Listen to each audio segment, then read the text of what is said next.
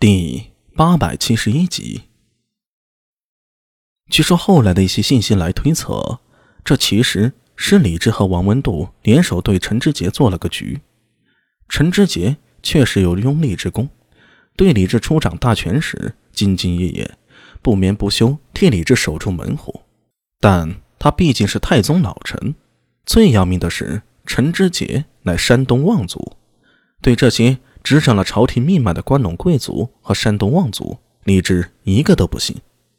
此次废王立武，顺带废了萧淑妃，两家身后的亲族全部一扫而空。福利寒门大力推行科举，信号已经极其明显了。只是身在局里，陈志杰还没料到情况已经恶劣到这种程度了。纵兵劫掠，这是个极好的借口。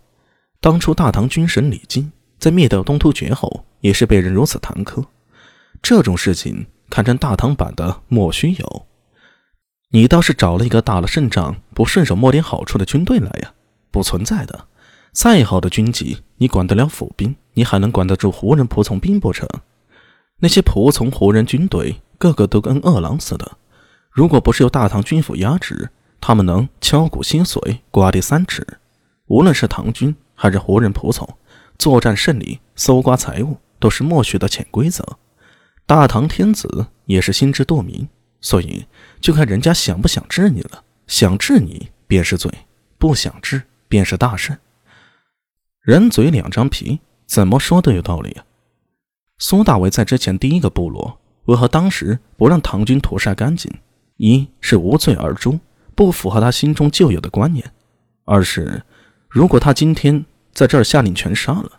他日如果有人要整治他，一番旧账，这便是妥妥的把柄。你说你是为了作战，证据呢？我可是找了当时的唐军士卒，证明当时那群胡人已经投降了的。你杀了降，谭科倒是怎么办呢？好，现在苏大为未雨绸缪，先把漏洞补上。你看，我们不是杀降的，还留了羊和马给他们，并且他们也答应不泄露我军行踪。但我是主将，我得替全军上下负责呀。为了以防万一，留了点斥候在附近蹲守着。结果你猜怎么着？这个部落转身就把我们给卖了，派使者出去给突厥人报信。我这里可是有人证的，他们背叛我们大唐，不严厉惩罚，来个杀鸡儆猴，说不过去吧？唐军军情紧急，总不能跟胡人一个个讲佛法感化吧？那么对不起。背叛大唐要付出代价，所以啊，我们就把那些反复无常的胡人部族给灭了，总共也就几百人。你说这操作有毛病吗？没有，简直是完美。这才是苏大为深层次的想法。当然要深究下去啊，是不是还能找到点把柄，或者是欲加之罪？苏大为也不确定。但是当前他能想到的都得补上，能做的都做了，剩下的。就可以自由的浪了呀！其实就在成为苏大为之前，他的历史啊还算不上好，对于很多事情啊都是很懵逼的。不过近年来听玄奘讲经，与元守臣谈玄接触的又都是大唐顶尖的人物，他自己又勤加修炼，慢慢的越来越接近那种传说中的先天之境了。湍气之柔，柔若婴儿。在某种配合金西镜的深层次冥想状态下，许多前世的细微末节，包括零散的一些关于唐朝历史的记忆，能翻起来，这为他提供了许多极有价值的信息。若不是如此，他的处境会艰难很多。一个普通人突然到了大唐，突然成为不良人，还是一个魔幻大唐，身受诡异重创，卧床半年，险些死掉。无论是对于历史，还是对于眼前的大唐，都是两眼一抹黑。能怎么办呢？该做些什么呢？会不会露出破绽，被人发现是假冒的呢？大唐的长安官话、说话方式、思维方式，还有言谈举止、习性、武艺，通通都是白纸一张啊！为了能够活下来，能以新身份好好活着，他不得不处处小心，百般谨慎。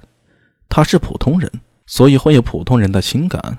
柳娘子以为他是阿弥，对他照顾的无微不至。有人冒犯柳娘子，他便冲冠一怒，这便有了刺杀牛二之事。但是那个时候，他外表虽然装得很沉稳，内里还有些不安定，有些心虚的。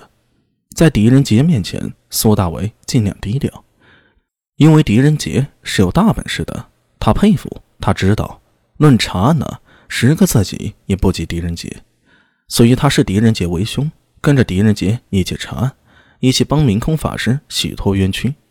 等到案子查完，苏大为无论是内外的环境，还是自己的武艺，都已经磨练出来了。狄仁杰回到太原，他便有些放开自我，这也是人性。此前身在危险之中，担心会被人看出不同来，必然处处小心，滴水不漏。但那样真的好累。有人说他傻，不懂利用父亲人脉，不懂得往上爬。但是说此话的人，才是真的没经过脑子。苏三郎死了这么多年，不良人里面，除了周良介绍自己做不良人，还有人出手管过吗？